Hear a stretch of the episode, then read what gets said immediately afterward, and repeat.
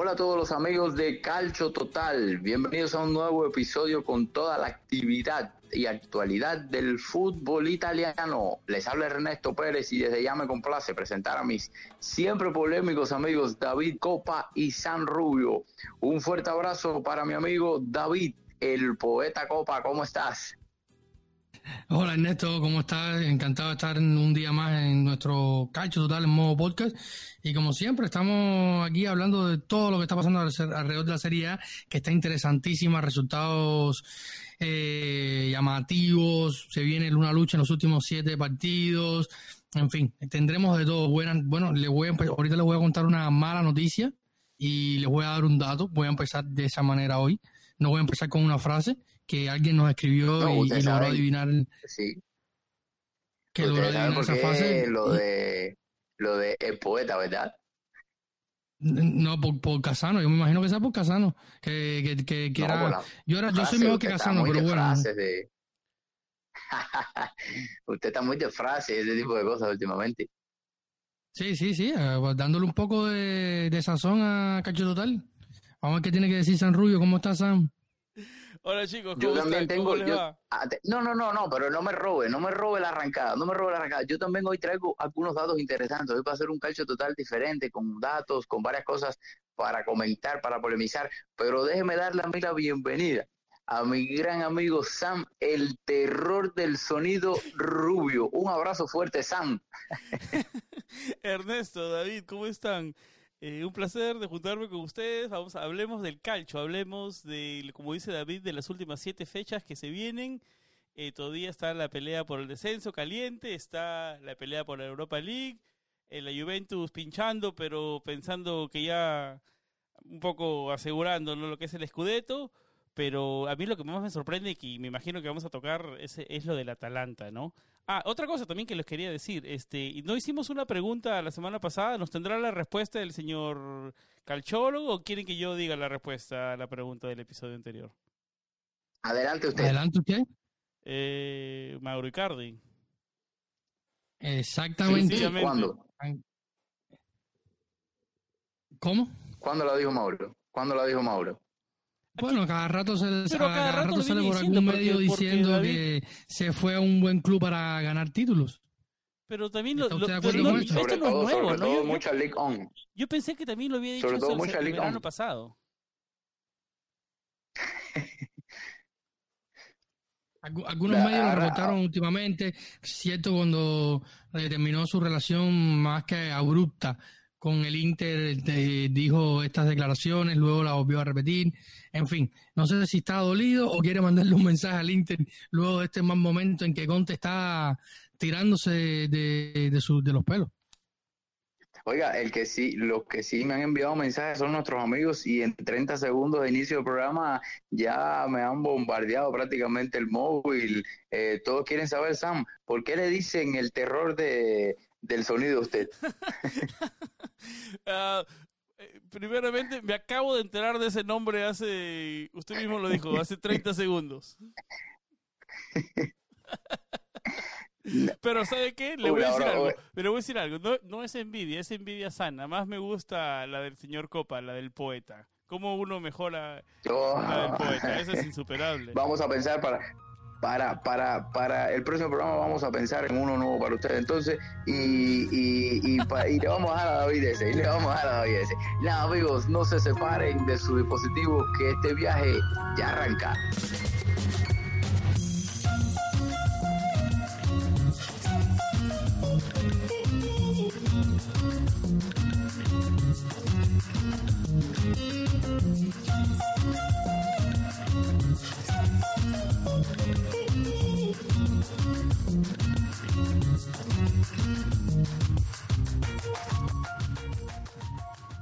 De vuelta por acá, amigos, y hoy vamos a hablar acerca de la super Atalanta de Giampiero Gasperini que ha regresado post-COVID, eh, o post-COVID no, perdón, ha regresado en esta eh, en este reinicio de campeonato de una manera extraordinaria. También estaremos hablando de quién debe ser el delantero de la Surra de cara a la Euro 2021, si Andrea Velotti, si Chiro Inmóvil, eh, estaremos debatiendo acerca de, a nuestro parecer, quién debería ser el nuevo, el nuevo, no, el delantero de la selección eh, italiana. Estaremos comentando acerca de la super semana del Milan, como la bautizó mi amigo David Copa, la super semana del Milan, derrotando a la Lazio y a la Juve y el proyecto que se avecina de Ragni.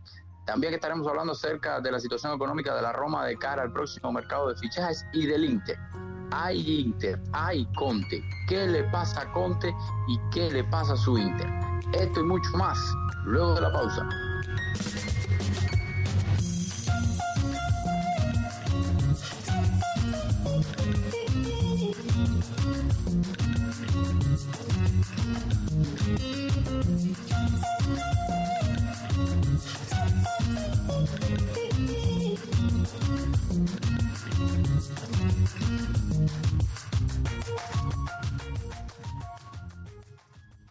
Sí hay un equipo, amigos, que al parecer no le afectó para nada este, este parón por el tema del coronavirus, es sin duda eh, la Atalanta de Gasperini. Eh, la DEA que eh, ha comenzado, ha comenzado, digamos, como mismo, terminó el, como mismo llegó al parón. Atalanta lleva nueve victorias consecutivas en liga y seis después del regreso del confinamiento es uno de los tres equipos que han ganado todos los partidos disputados en las cinco grandes ligas europeas después del descanso, junto con el, Bayern Múnich con nueve y Real Madrid con ocho. ¿Qué les parece el paso David Sam de esta Atalanta? Luce impecable eh, de cara a, a, la recta final y con, el y con el boleto a Champions de la próxima temporada prácticamente asegurado, David. Eh, la verdad que esto del Atalanta es maravilloso, es simplemente maravilloso, un equipo que, ha hecho muchas cosas bien, creo que lo hemos hablado otras veces en este podcast. Es un equipo que tiene una base sólida, trabaja bien las categorías inferiores. Eh, hace algunos días se confirmaba que se mantiene una buena relación con, el Parma y van a, enviar al, menor de los traores, eh, lo van a enviar a Parma. Ahí mandaron a Kulusevski, que hoy es jugador de pertenece a la Juventus, hicieron una buena ganancia, o sea, saben trabajar los jóvenes, saben sacarle dinero a, ese sector eh, eh, de, las inferiores para luego echarlo en el primer equipo. Venden jugadores, porque la Atalanta vende jugadores, es un equipo vendedor para poder sostenerse, pero luego los, los jugadores que han vendido del Atalanta, eh, casi ninguno ha rendido fuera. Podemos hablar de Frank quizás un tanto de Roberto Bellardini, pero no mucho más y todos los jugadores que, que, se han quedado son jugadores importantes que llegaron sin tener mucho nombre y, han trabajado. Eh, al frente de, Gasperini, que siempre que habla muestra, mm, da un poco más de, luz sobre el trabajo que hace, sobre cómo son sus jugadores y guiados por, por un hombre como es Papu Gómez eh, eh, y a su costado están Illich y, y, Zapata que desde que llegó al Atalanta se ha convertido en un depredador del gol y en próxima jornada estaremos teniendo un enfrentamiento de goleadores tremendo como Cristiano Ronaldo contra contra Duan Zapata y, Luis Muriel, que es otro que no podemos dejar de hablar de, de Lucho cuando se habla del Atalanta. Realmente es sorprendente. Ahora estaba revisando algunos los datos del, de esta Atalanta y han logrado sabemos que lo que caracteriza a este Atalanta de, Gasperini es su potencia goleadora. Eh, luego de, que se reinició el, campeonato, le han, hecho goles a, todos los equipos a los que se han enfrentado. Hicieron, eh, antes del confinamiento, hicieron siete al Leche, después hicieron tres al Lazio, tres al Udinese. Pero hay un dato que habla bien de este, de este Atalanta y lo que está pensando Gasperini eh, de cara a, los partidos futuros y es que por primera vez en la temporada este Atalanta logra dejar tres partidos eh, con la puerta de Bolini eh, invadida. 2 a 0 a Napoli, 1 a 0 a Cagliari y, y 2 a 0 a la Sandoria. En Napoli tiene un, ataque espectacular. El Cagliari con Cholito, con el Cholito y con Joao Pedro ha estado eh, muy bien en la segunda vuelta, en, este reinicio de la Serie A, algo que habían perdido, un poco el paso, pero, pero estaban en muy, muy buena forma y el ataque no, dejaba, no dejaba de, funcionar. Quizá la Sandoria sea de los tres el equipo más débil y con menos ataque, pero sin duda es un dato que, llama muchísimo la atención.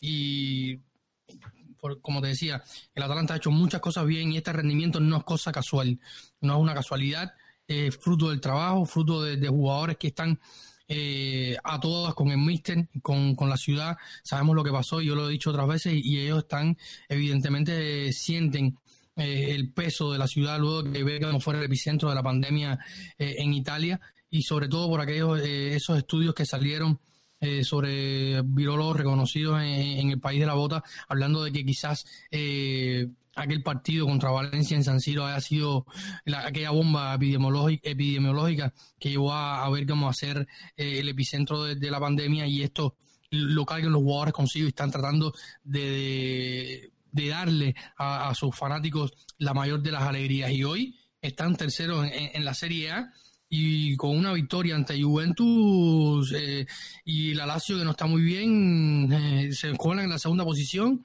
y lástima que no hay más partidos y que no tuvieron un mejor inicio, porque si no estuviéramos hablando de otra cosa.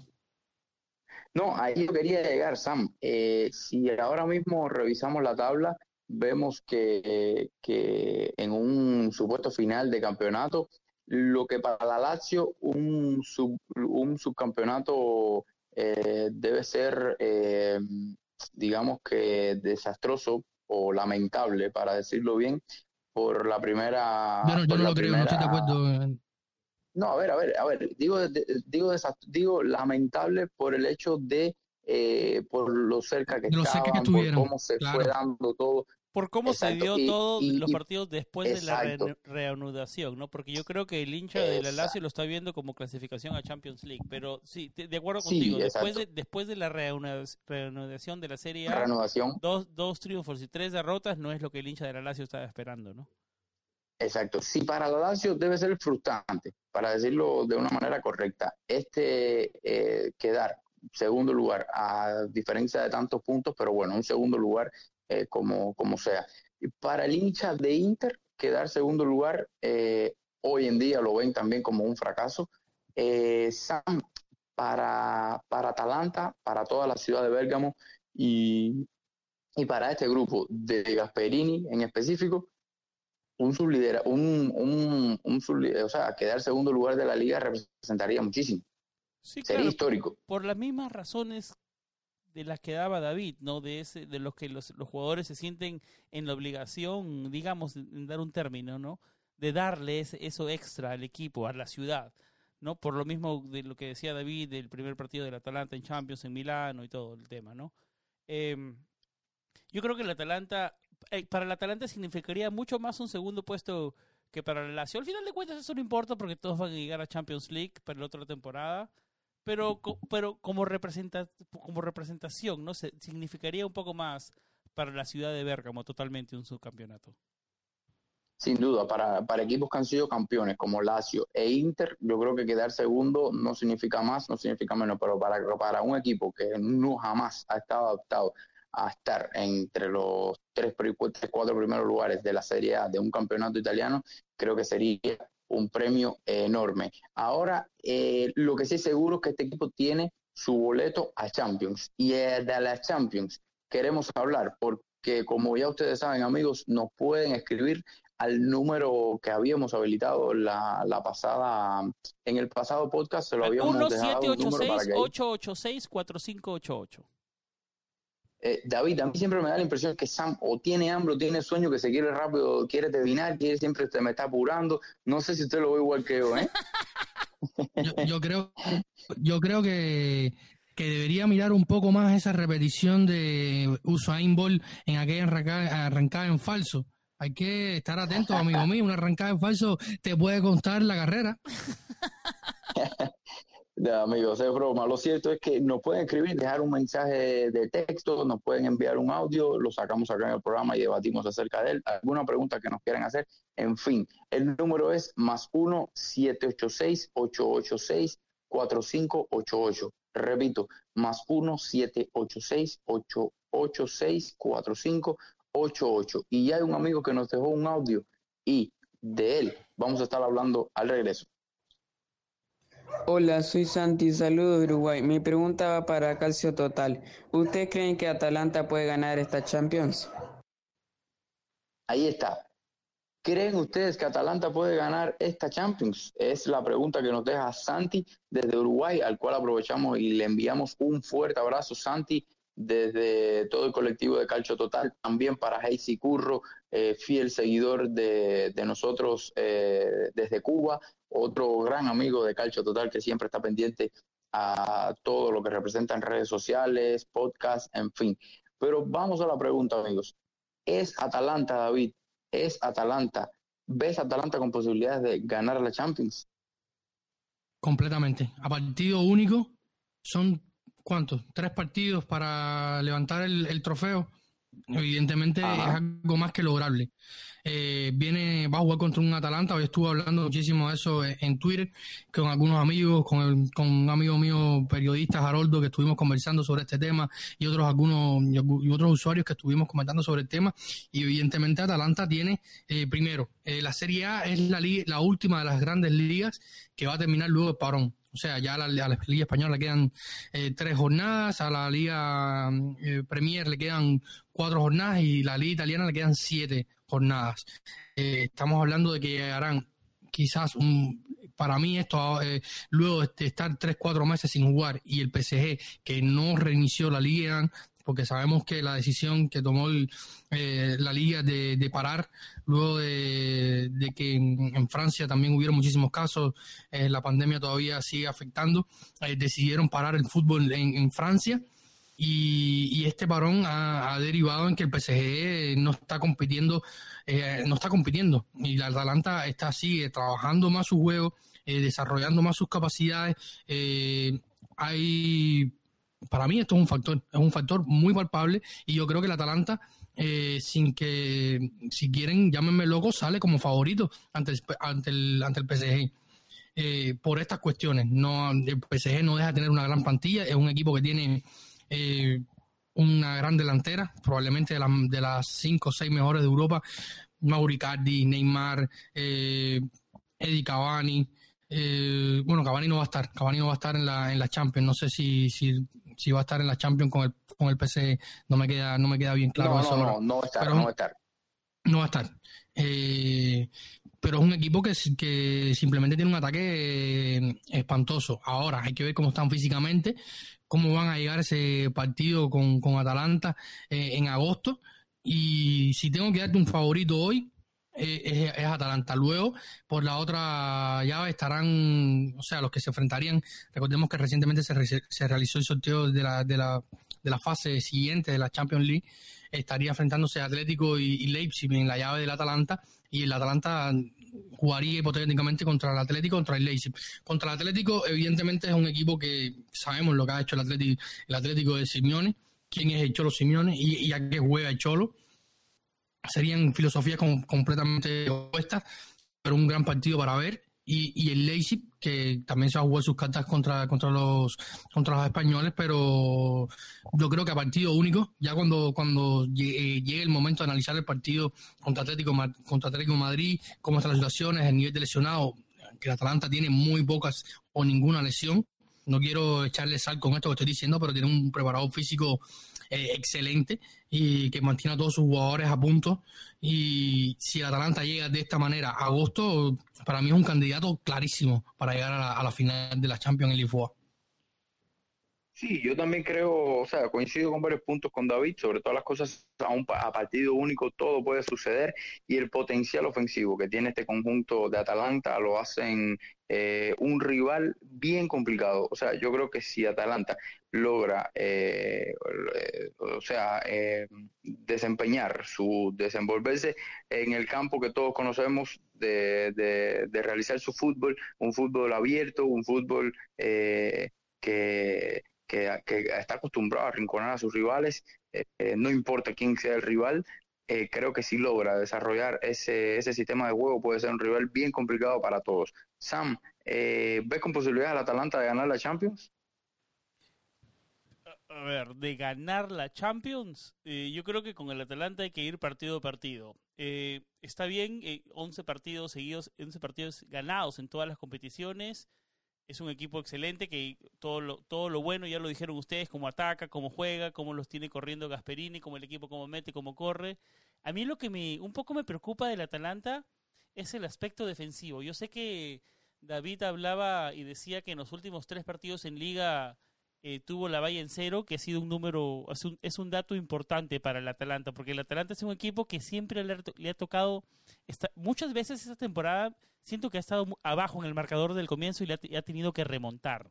Eso, esos tipos de errores en Europa, en Champions League, así sea partido único, tal vez no tienes, no tienes regreso de esas cosas. ¿Me entiendes? Tal vez en una liga, un error, lo puedes, te puedes recuperar. En partidos únicos de Champions League, donde te juegas todo, esos errores pequeños defensivos te pueden matar y la remontada tal vez no sea tan posible. Entonces, si el Atalanta puede ajustarse uh, defensivamente, yo creo que tiene posibilidades primero de pasar la ronda frente al Paris Saint Germain, que como lo decía David, viene de, de, de, sin un ritmo futbolístico, ¿no? Yo creo que es muy, muy, un poquito apresurado para decir que la puede ganar. Eh, yo creo que vamos partido a partido chances tiene de pasar contra el Paris Saint Germain. Sí, sin duda. Yo también le veo chances. Eh, ya le digo, a partido único puede, pasar cualquier cosa. A nivel individual, el conjunto parisino sale reforzado, sale como amplio favorito, pero a nivel de juego es otra cosa. A nivel de juego, Atalanta ha demostrado ser un equipo eh, bien complicado, un equipo súper ofensivo y que puede meter en problemas a cualquiera. Yo pienso, como ya dije hace un rato, pienso igual que Sam, ir partido a partido. De que tiene posibilidades, creo que a partido único tienen posibilidades todos, y más en las condiciones que van a llegar varios equipos. Perdón que te interrumpa, Ernesto, la experiencia en este, la experiencia de jugar este tipo de torneos también es un factor importante. Exacto, en esto Atalanta sale eh, grandemente afectado porque está haciendo historia, ya estando eh, todo lo que haga a partir de ahora es, es escribir historia. Desde que está en Champions está escribiendo historia porque es su primera participación en eh, torneos de, de, esta, de esta índole. Así que Santi, espero haya quedado complacido, amigo, y espero que nos siga enviando eh, preguntas y, y compartiendo con nosotros acá en Calcio Total. Vamos a una pausa y ya regresamos con más temas.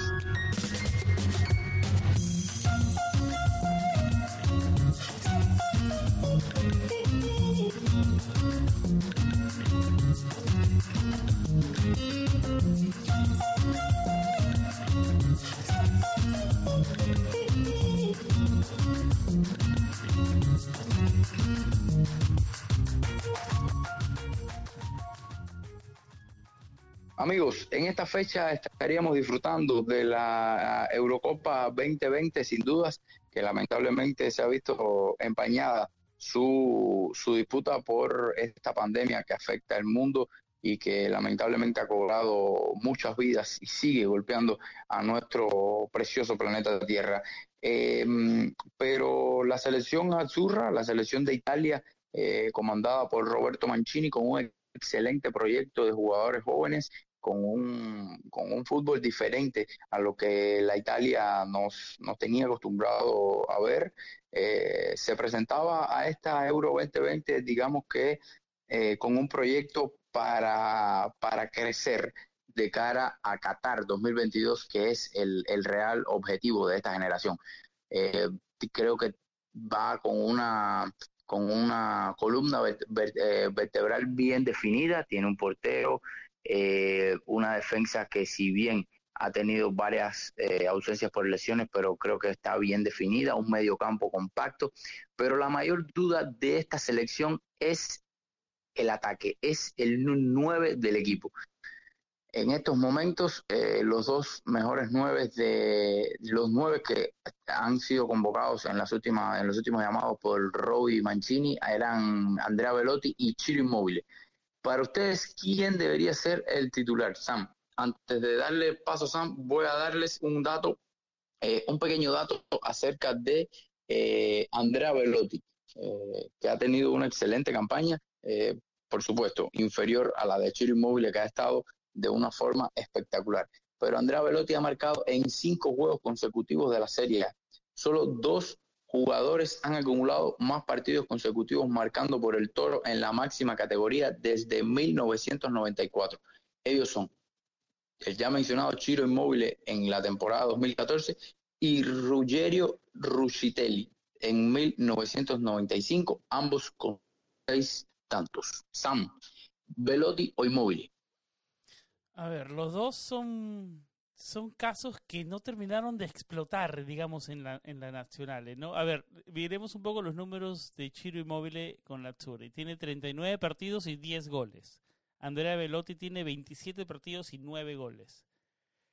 Mira, yo me la jugaría con Chiro Immobile. Lo que viene haciendo Chiro Immobile por en cada temporada, en las últimas en la Serie A, es impresionante. Yo no entiendo cómo no lo puede traducir eso a la Nacional. Eh, es un jugador de 30 años. Esta es una, digamos, de una de sus últimas grandes oportunidades en los últimos par de años de demostrar que es un delantero que, pertenece ahí, ¿no? Eh, Andrea Velotti es un poco más joven, con 26 años. Yo por ahora me la jugaría con Chiro Inmóvil. David, ¿Velotti o Chiro Inmóvil? Realmente estamos hablando, a mí los dos delanteros me gustan, pero ninguno me ha llenado cuando juegan en las nacionales. Eh, Chiro no ha marcado todavía en una competencia oficial, días Euro, Copa del Mundo.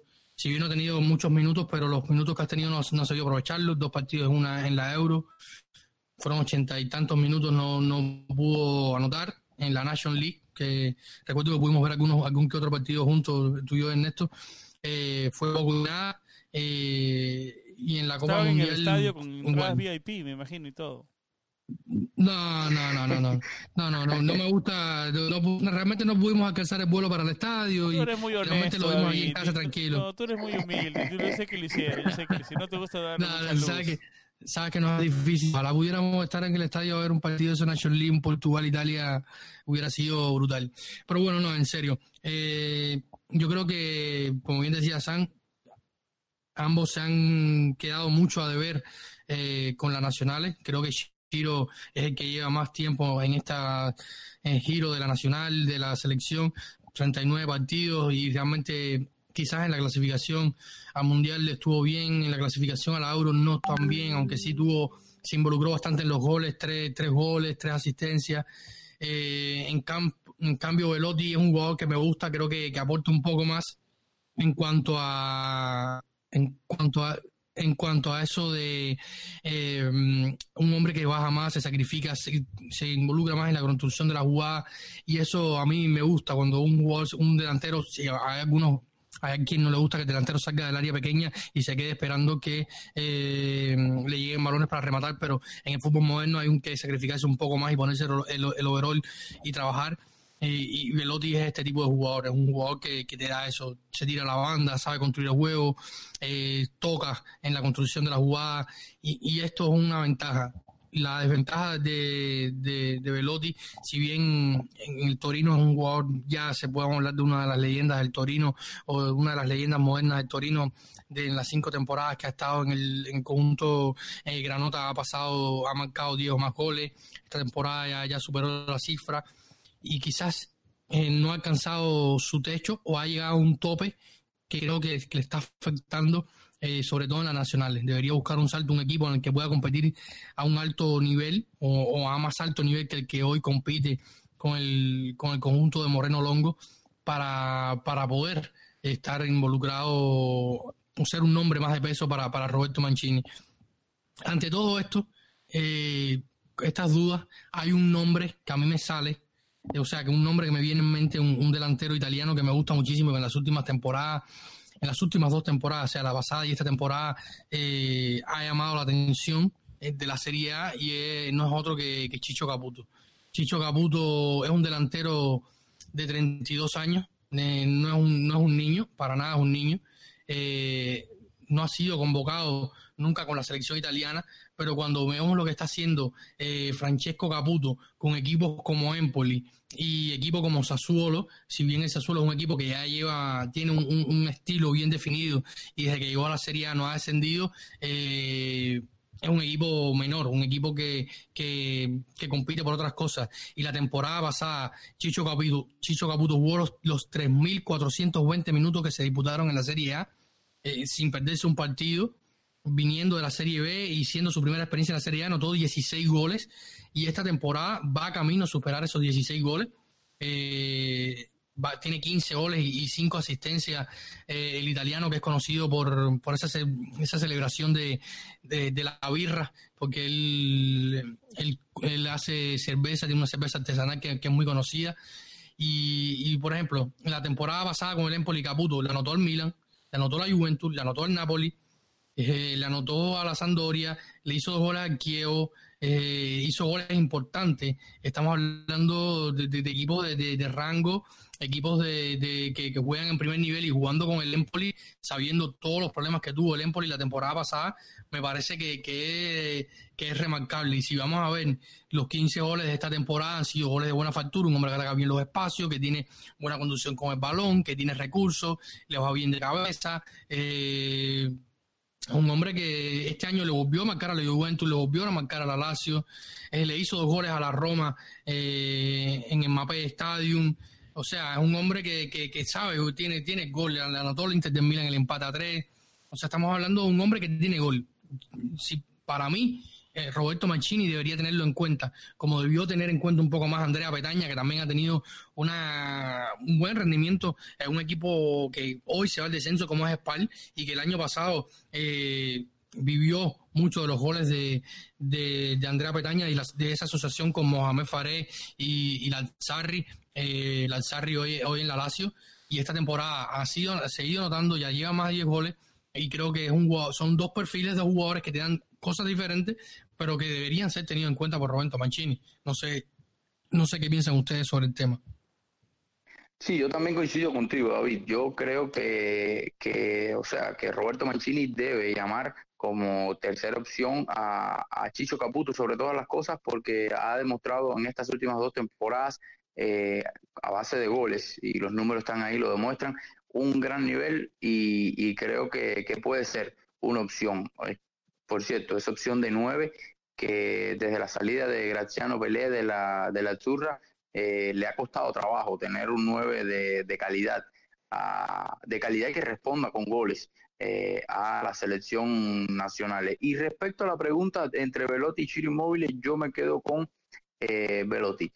Chiri Immobile ha tenido oportunidades de demostrar con la selección italiana y, da la sensación de que la camiseta de, Italia le pesa, porque nada tiene que ver el Chiri Immobile que vemos, que estamos acostumbrados a ver domingo tras domingo en la Serie A al inmóvil que se viste con la camiseta de, de, Italia. Entre tanto, Velotti creo que para el sistema de juego que tiene definido eh, Roberto Mancini de 4-3-3 con dos extremos que puedan incorporarse por dentro, que tengan eh, perfil para encarar y disparar en cualquier eh, momento, creo que Velotti, estando ahí como le gusta a Roberto Mancini utilizarlo de nueve, creo que esa función la cumple mejor que es Chiro Inmóvil y no descarto que el 9 de la selección regular eh, de cara a la Euro sea Andrea Velotti, aunque los números, vuelvo y repito, los números de Chiro Inmóvil esta temporada lo avalan como para ser el titular.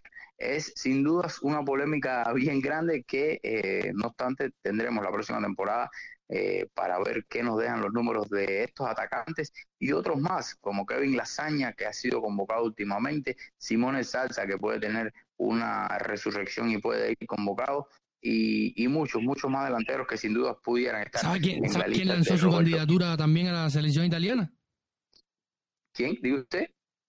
Eh, Stefano Okaka que estaba teniendo una buena temporada con el Udinese el año pasado, eh, llegó en enero, hizo bastantes goles, ayudó a la salvación de, del conjunto de Friuli y dijo que, que él sueña con la, con la, con las nacionales y, y, va a echar el resto por la, por la selección sin palabras. Sin palabras. ¿No te gusta el toro? el, toro es pura potencia. No, a mí el toro que me gusta es el de el, el 9 de eh, el Torino, eh, que es el, el, el, gallo, el gallo Velotti, es el que me gusta a mí. A mí Okaka realmente eh, no me... Yo, si, si, si yo fuese Roberto Mancini tengo que llamar a Estefano Okaka, prefiero llamar a Andrea Petaña. Así de, de sencillo se lo, se lo digo. Vamos a cambiar de banda, vamos a dar un, un giro a, al, al, juego y vamos a hablar un poco del Milan, David. Un Milan que usted lo bautizó como la super semana del Milan, al derrotar tres anotaciones por cero al conjunto de la Lazio y en el Estadio Olímpico y prácticamente bajarlo de la lucha por el título del Scudetto y luego en un partido que se le ponía cuesta arriba, en 10 minutos le da la vuelta, eh, un partido que perdían dos anotaciones por cero, eh, se lo terminan ganando el campeón, al ocho veces campeón de Italia, la Juventus de Turín, cuatro anotaciones por dos. David, ¿qué te deja este, este Milan de Stefano Pioli? El Milan ahora hay que bautizarlo como el juez. Decidió la liga prácticamente en una semana, o por lo menos la puso a tela de juicio. Eh, primero, como tú decías, le, le cortó lo que le quedaban las alas al águila de, Simón Inzaghi y luego a las cebras de, de Sarri le dio en un baño un baño de fútbol en, cuestión de minutos. Eh, y antes de empezar con esto, les voy a, tengo una mala noticia eh, que contarles acerca de los equipos de Milán. ¿Quieren escucharla? Bueno, igual aunque no la quieren escuchar, se la iba a decir. Diga usted. Bueno, la mala noticia es para los aquellos que, juegan, lo que les gustan los videos, los videojuegos, eh, el Milan y el Inter no estarán disponibles en la próxima edición del Pro Evolution Soccer. Eh, los equipos de Milano han cerrado su, su contrato con los equipos de con, con, el, con el videojuego eh, de Konami. Así que no, no, tendrán los seguidores del, de la, del Milan y el Inter al, a los equipos en, en, el videojuego. ¿Ustedes juegan videojuegos, tú, Ernesto? Sí, sobre todo Sam, que me ha dicho que es eh, fiel, o sea, que no falla la cita con su con su Prevolution y sobre todo con el Inter. Le gusta mucho, dice, los colores del Inter y no falla nunca la cita de...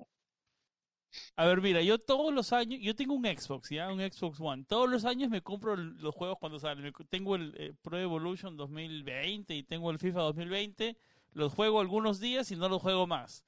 Eh, pero sí me gusta. Yo soy un poco más de FIFA que de Pro Evolution, eso sí te voy a decir. Mucho, mucho, mucho más he jugado el FIFA. Bueno, lo, cierto es que es llamativo porque ahora salen. Ah, otra cosa, perdón, Ernesto, y no lo jugaba con el Inter, perdón. yo, yo, eh, es llamativo porque los equipos de Milán salen ahora de Konami de Pro Evolution, pero hace un año había salido o el, la Juventus de eSport de, del, del FIFA también. Y el FIFA de la Juventus se llama Piamonte Calcio, se llama. Exacto, Piamonte Calcio. Pero lo cierto es, amigos, David, Sam, que esta semana la noticia no ha sido eh, el Milan en, en, modo juez, como lo diría David. David está últimamente, por eso es que le pega bien el poeta, porque está bautizando últimamente eh, las cosas, o sea, el poeta, eh, frases, el juez. el juez, el juez vino bien después el juez vino bien después del arranque el Milan, no tiene cuatro triunfos y un empate.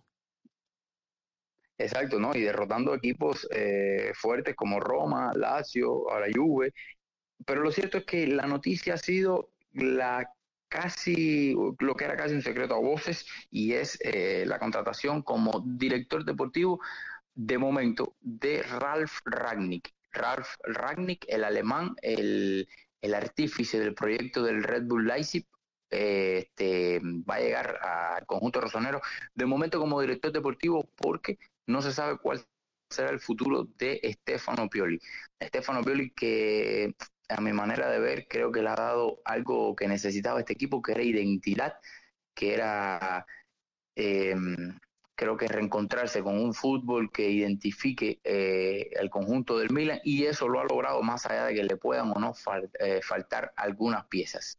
Usted, eh, Sam Rubio, si tuviese que decidir entre Pioli y el nuevo entrenador y o el nuevo director deportivo, usted ¿dejaría Pioli al frente del banquillo o lo dejaría libre? Usualmente cuando vienen nuevos directores técnicos, directores deportivos a una institución, usualmente quieren venir con su gente. No va a ser un poco un poco difícil para Pioli. Yo creo, pero yo ha arreglado todo el todo el laberinto que que tuvo el Milan al comienzo de la temporada con Gianpaolo, ¿no? Y, ha arreglado todo este sistema. También tenemos que hacer el argumento de que un factor importantísimo del Milan y de la mejora de este Milan ha sido el factor Zlatan Ibrahimovic, ¿no? No debemos dejar de mencionar eso también, ¿no? Que ha sido importante el sueco en su regreso al Milan. Pero regresando a Pioli, yo creo que él ha demostrado, y especialmente en este, en este retorno, que, que que puede darle o que, o que puede darle una idea de, de juego al, a este Milan. Y, a ver, no estoy al frente del Milan, ¿no? Yo creo, es una pregunta difícil porque Pioli tampoco no es uno de los entrenadores que se me viene a la mente cuando, yo pienso mejores entrenadores de Italia. Eh, es difícil, es complicado. Yo creo que, yo creo que se, lo está ganando, se lo está ganando con los resultados ahora mismo, Ernesto.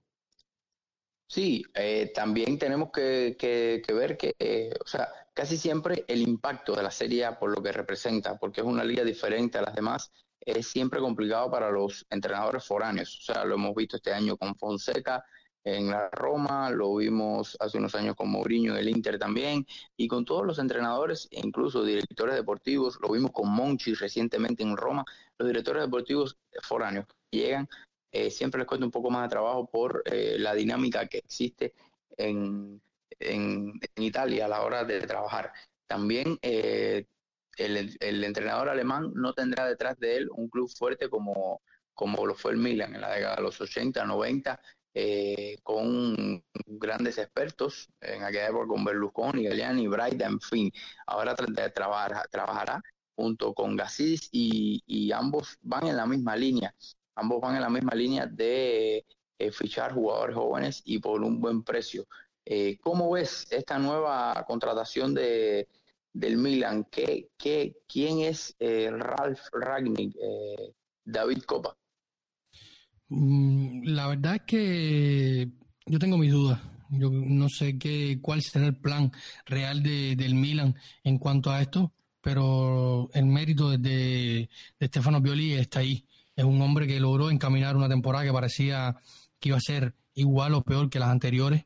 Eh, Marco Gianpaolo, lo conversamos muchas veces, es un, eh, no tenía nada, no entendió nada acerca del Milan.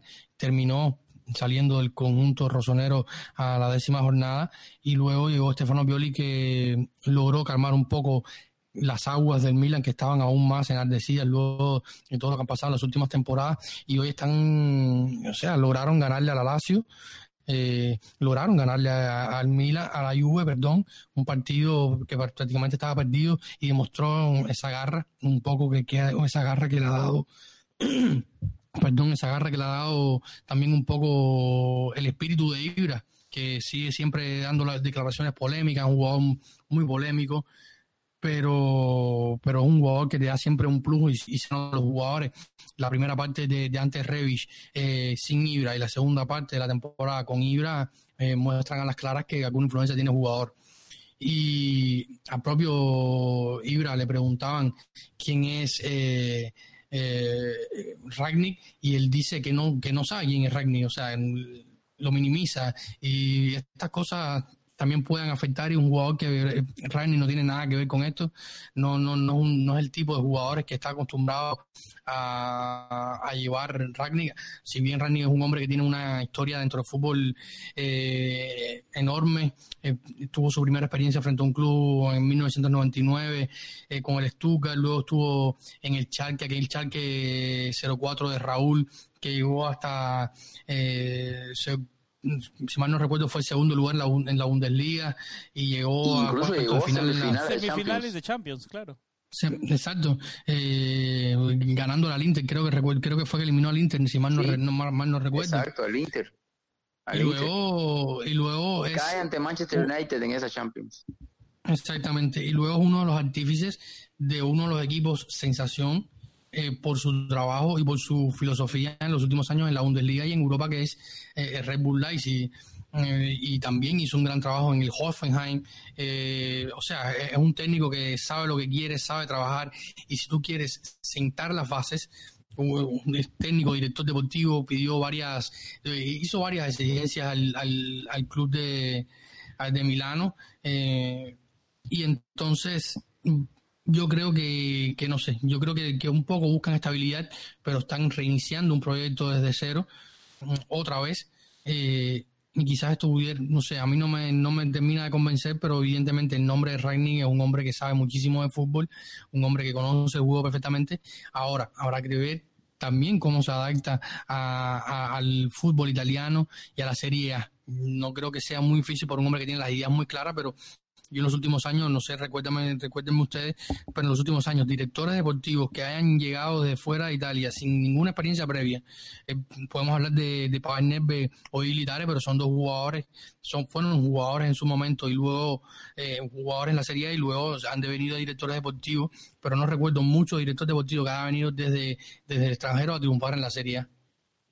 Pues ya yo lo decía hace un rato, pero usted, como siempre, nunca nos hace caso a nosotros. Usted siempre está al lado del teléfono y habla cuando le toca, pero bueno, no importa. Ya yo se lo había dicho hace un rato a Sam, que, que es eh, eh, el último caso reciente de un foráneo que vino a, hacer, a hacerse cargo de la parcela deportiva de un club y no le fue muy bien salió por la puerta de atrás, fue Monchi con la Roma.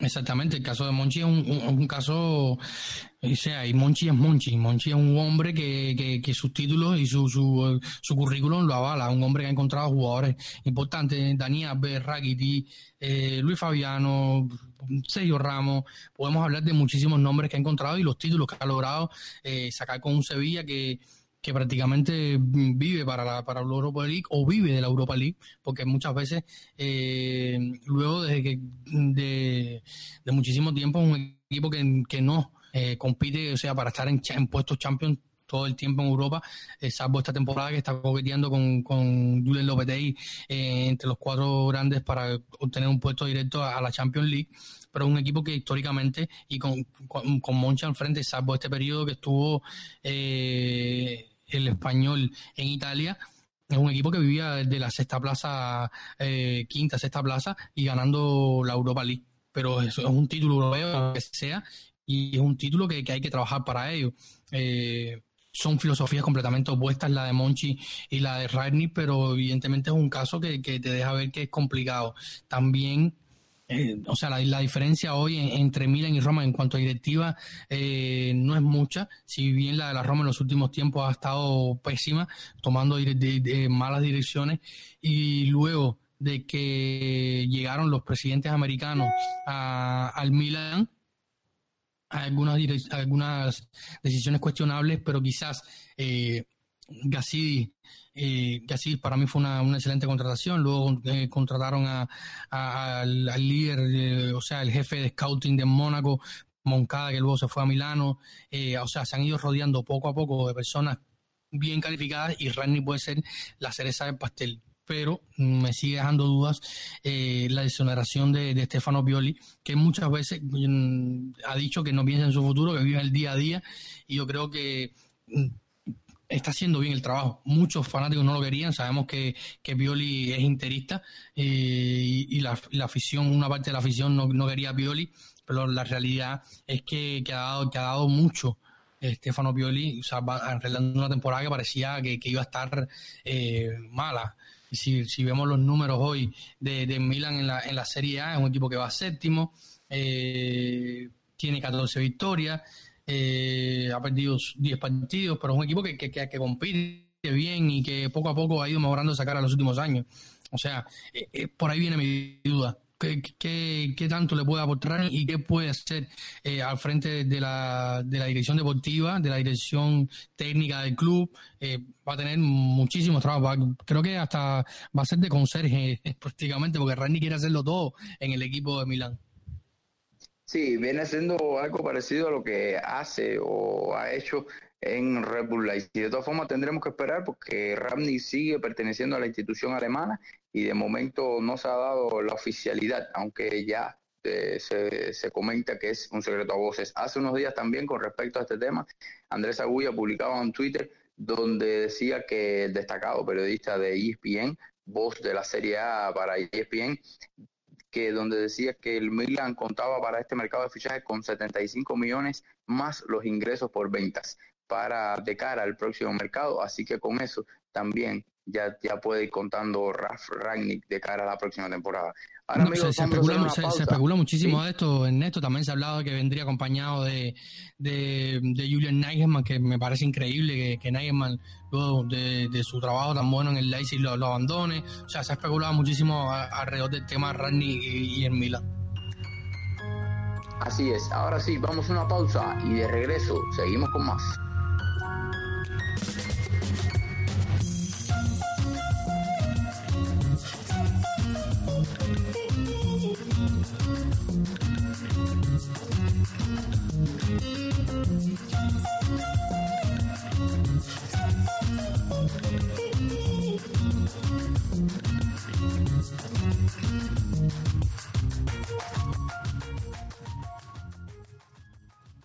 Por sí la situación económica de varios clubes se verá afectada por este paso de la pandemia del coronavirus, eh, hay otros clubes que ya arrastraban problemas económicos y que se verán aún más afectados de cara al mercado de fichajes y a la reestructuración de, un equipo para pelear por eh, los objetivos de la temporada. Este es el caso de la Roma, que en estos momentos se encuentra, tiene una situación económica delicada y eh, verá un mercado de fichajes un poco turbulento, digamos. David, ¿está la Roma preparada para, para perder a muchas de sus piezas para tratar de tener, eh, de estabilizar un proyecto que pueda luchar por, por objetivos eh, como los que hasta hace meses, hasta hace años, perdón, estaba la Roma acostumbrada, o sea, nos tenía la Roma acostumbrada a vernos como los puestos de Champions? Eh, mira, la verdad ahora mismo eh, el entorno al futuro de la Roma en cuanto a mercado y economía es bastante incierto. Eh, la Roma en estos momentos no se sabe si sea, hay un hay un punto importante que es el, estadio y del estadio dependerán muchas cosas de la permanencia de, de James Palota o no de futuros compradores de futuros mercados en, en los próximos días próximos días estamos hablando de los próximos meses en septiembre eh, se debe definir si se va a realizar el, sí para realizar el estadio en la zona de Tortival o no. Y luego eh, esto podría influir si eh, James Palota, que tenía el equipo prácticamente vendido en enero, decide quedarse un poco tiempo más, revalorizar un poco más el equipo, ya con una opción real de construir el estadio para la Roma, que sabemos que significaría una ganancia económica muy grande. Y se habla de que la UEFA podría eh, ablandar un poco eh, las medidas del, del, FIFA Fair Play. Esto le permitiría al bostoniano eh, introducir un poco más de, capital en el equipo para, y, para la solvencia económica y hacer un mercado de fichaje que le permita competir de cara a, un puesto de champion en la próxima temporada, porque esto ya esta temporada prácticamente se despidieron de los puestos de champion es, es, complicado, como te decía. No, no, no hay una, no te puedo hablar, no podemos hablar, eh, por lo menos con una certeza de lo que va a pasar de cara al mercado. Ahora, eh, el CEO eh, Guido Fienga, que sabemos que ahora la, Roma no tiene director deportivo, o sea, Petraki ha sido apartado del club por, varias cuestiones que hemos comentado antes. Eh, Guido Fienga, que hace recientemente de una, una entrevista a la Gaceta de la Sport y comentaba sobre el tema Petraki que había pasado con, con Gianluca Petraki, eh, dijo que, lo, que hay dos jugadores que son prácticamente intocables. Uno, Lorenzo Pellegrini, el otro es Nicolo Saniolo. Nicolo Saniolo hoy es el mejor jugador que tiene la Roma, eh, luego de, creo que junto con el capitán Edín Checo y lo que está haciendo Miquitari en, en estos momentos, creo que para mí Lorenzo Saniolo a futuro y hoy es uno de los mejores jugadores que tiene la Roma y probablemente la Serie A. Y de él depende su futuro, o sea, el futuro del club debe construirse alrededor de, Nicolás Saniolo, un jugador que te puede dar de todo eh, en, una cancha. Y si la Roma quiere competir de cara a futuro y tener un proyecto serio, yo creo que la pieza angular de esta Roma es Nicolás Saniolo. Y yo creo que la directiva debe, conocer esto, evidentemente, y eh, va a luchar por mantener por mantener a Nicolò Saniolo junto a Lorenzo Pellegrini, otro jugador que ya eh, es importante dentro del club, pero necesita ganar un poco más de galones para, para, seguir eh, o volver a, la, a puestos de champion a la Roma. Yo creo que por ahí va la situación de la Roma, que es bastante incierta, por lo ya lo antes dicho. Sam, ¿concibes una Roma sin Nicolo Saniolo en el futuro? Yo creo que tarde o temprano Saniolo se va a ir de la Roma.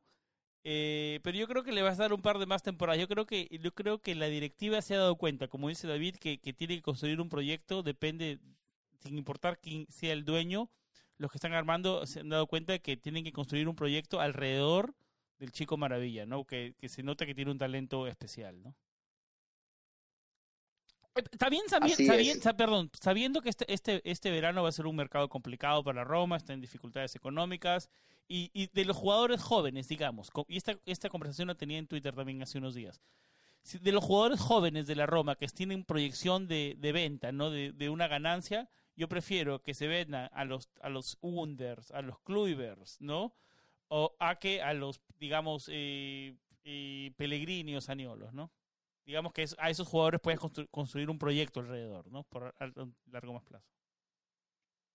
Sin duda, lo que, lo que sí estamos claros que no le van a sobrar a los para, para acotar un poco lo que decía Sam, hay, hay, una, hay un tema. Hoy, en el fútbol moderno, no hay más Maldini, no hay más Totti, no hay más Steven Gerrard, eh, no hay más Philip Lam, no hay jugadores One Man Club, no hay jugadores que, que, que van a construir su carrera eh, en torno a un club y van a pasar 10, 15 años en un club. O sea, eh, porque algunos eh, seguidores de la Roma piensan que Saniolo, que el próximo Totti, quizás en, cuanto a calidad pudiera estar cerca del gran capitano, pero en cuanto a permanencia no creo que va a estar cerca de, esto. El fútbol moderno está muy globalizado, los jugadores quieren el dinero también que hay en, el juego, te lleva a, estar cambiando constantemente, las situaciones cambian y los jugadores importantes van donde está la mayor, el mayor capital en los grandes clubes europeos. Así mismo es. Yo también coincido y como ella decía, lo que sí no le faltará a Roma serán pretendientes que se quieran llevar a Nicolo Saniolo. Para ya ir cerrando este podcast, eh, un equipo que anda, digamos que, que dejando muchas sensaciones negativas es el Inter de Antonio Conte. Luego del parón, archiva tres victorias, dos empates y una derrota pero aunque sus números no son malos, eh, lo que preocupa a los seguidores son las formas en que el equipo juega y la forma en que el equipo está Sam. ¿Qué, qué le falta al Inter de Conte para, para ser un equipo estable? Yo creo que le faltan jugadores que, se, que jueguen más a su estilo. Yo creo que le falta un, tiempo, un, par de temporadas más.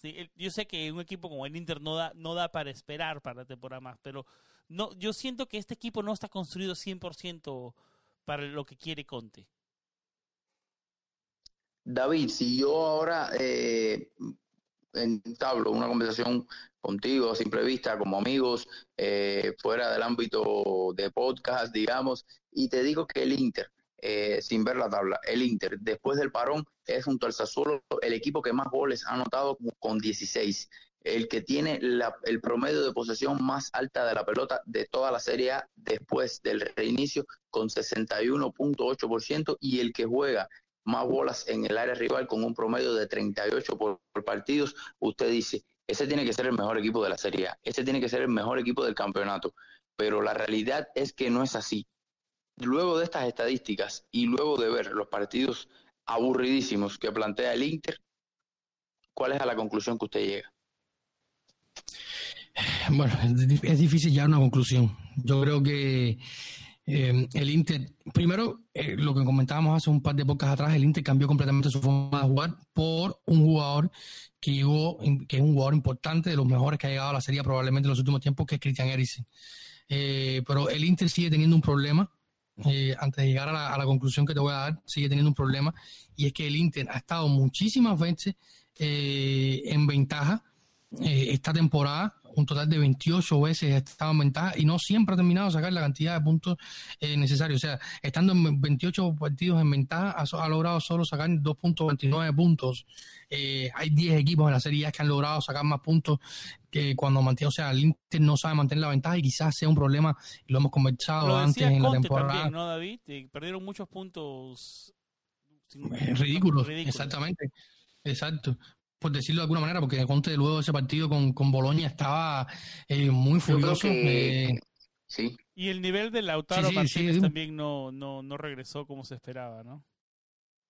Sí, yo creo que el tema del Inter pasa por eh, un tema de, de, esquema. O sea, el, el, el, Inter en estos momentos no muestra una mejoría. Usted, ah, o sea, supuestamente cuando pasa un año tiene que haber una mejoría en un sistema de juego X, pero esto no es lo que sucede con Conte. Conte con su sistema de 3-5-2 no, eh, no, no se le ve al Inter esa mejoría, incluso se ve un equipo que sufre mucho en defensa, como ya decía David, sobre todo en la segunda parte de los partidos, el equipo se vuelve frágil y, y, no tiene, no tiene alternativas arriba.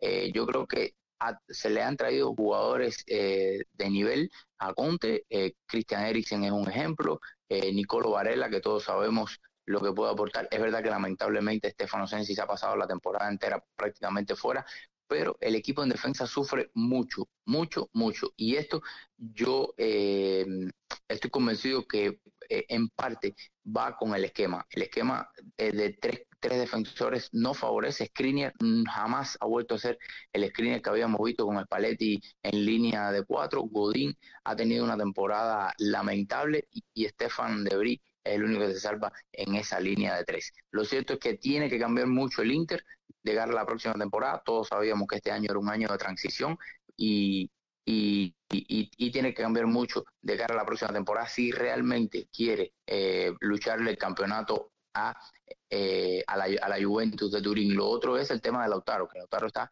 luego de los cantos de sirena de Barcelona, eh, tiene su cabeza al parecer en España y esto le ha sentado muy mal a la dinámica del equipo.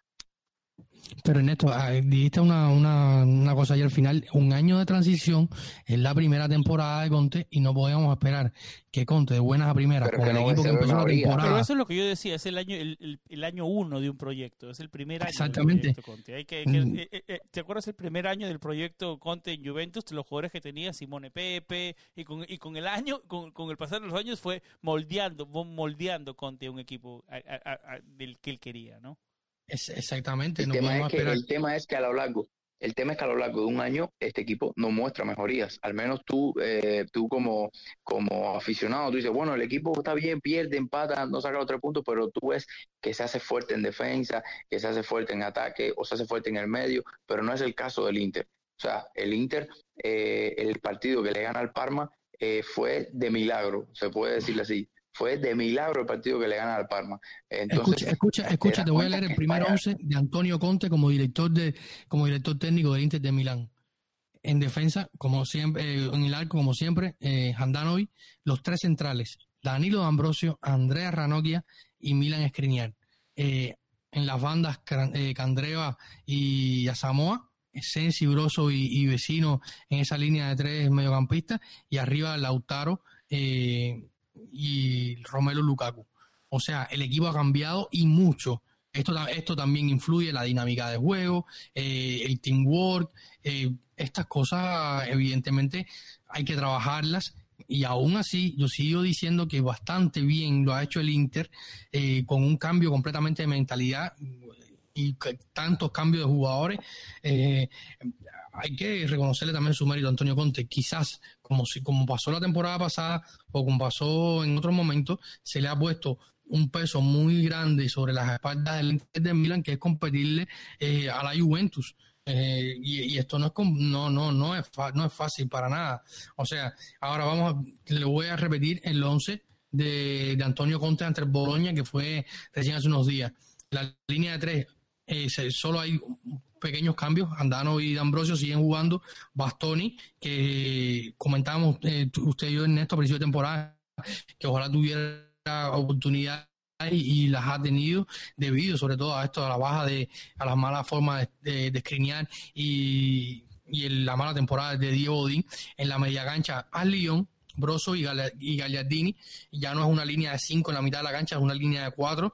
Eh, cambia uno de los laterales, que es al Lyon, eh, cambia, entra Eriksen por Stefano Sensi, que ha estado prácticamente lesionado toda la temporada, y Antonio Andrea, que ha sido una de las grandes aciertos de Antonio Conte eh, durante la temporada. O sea, cambian jugadores, cambian esquemas, o sea, no hay una pequeña estabilidad en el juego y esto afecta evidentemente los resultados con unas altas expectativas. Si, tú, si usted se presenta en la primera rueda de prensa y dice, bueno, nosotros estamos aquí para llegar cuarto y clasificar a, Champions League, todo lo que haga por encima de eso va a ser bien visto, todo lo que haga por debajo de eso va a ser más visto. Ahora, eh, si bien ellos no se pusieron cuota, la cuota la pone eh, los jugadores, los, los, fanáticos, un poco la prensa, y uno se va adaptando, después hace dos o tres meses de prensa, dice eh, tres, cuatro cosas, y esto van elevando las expectativas, luego empieza la, la, temporada con un 4 a 0, luego ya empieza el primer, la primera sesión, que es no ir a Champions, ya esto pone más presión, cambios en enero, fichaje, o sea,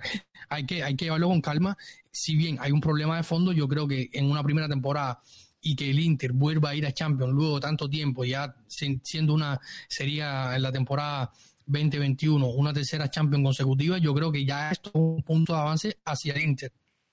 Ok, David, pero eh, tú lo estás enfocando desde el punto de vista de eh, ganar el campeonato. Yo no lo digo desde el punto de vista, yo lo digo desde el punto de vista de evolución en el juego, cosa que el Inter no tiene y lamentablemente con línea de tres el equipo está sufriendo mucho y las estadísticas usted las que han cambiado mucho, no puedes tener una evolución en un juego si comienza la temporada jugando con un esquema y luego terminas jugando con el otro, si bien sea muy parecido, ahora atacas más, eh, en fin, yo creo que hay que darle una estabilidad y él la encontrará cuando tenga las piezas adecuadas para ello.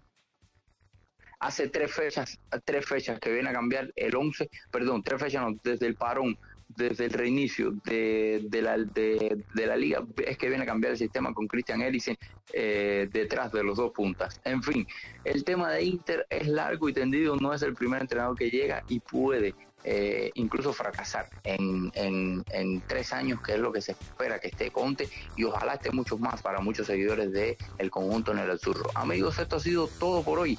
Recuerden que nos pueden seguir ahí en la descripción del programa le dejamos el número para que nos puedan escribir por las redes sociales también nos pueden eh, nos pueden escribir en Facebook ahí estamos en Calcio Total y eh, como siempre, hemos sido David Copa y San Rubio y este servidor Ernesto Pérez llevándoles un nuevo episodio de Calcio Total. Un abrazo a todos, sean felices. Chao, chao.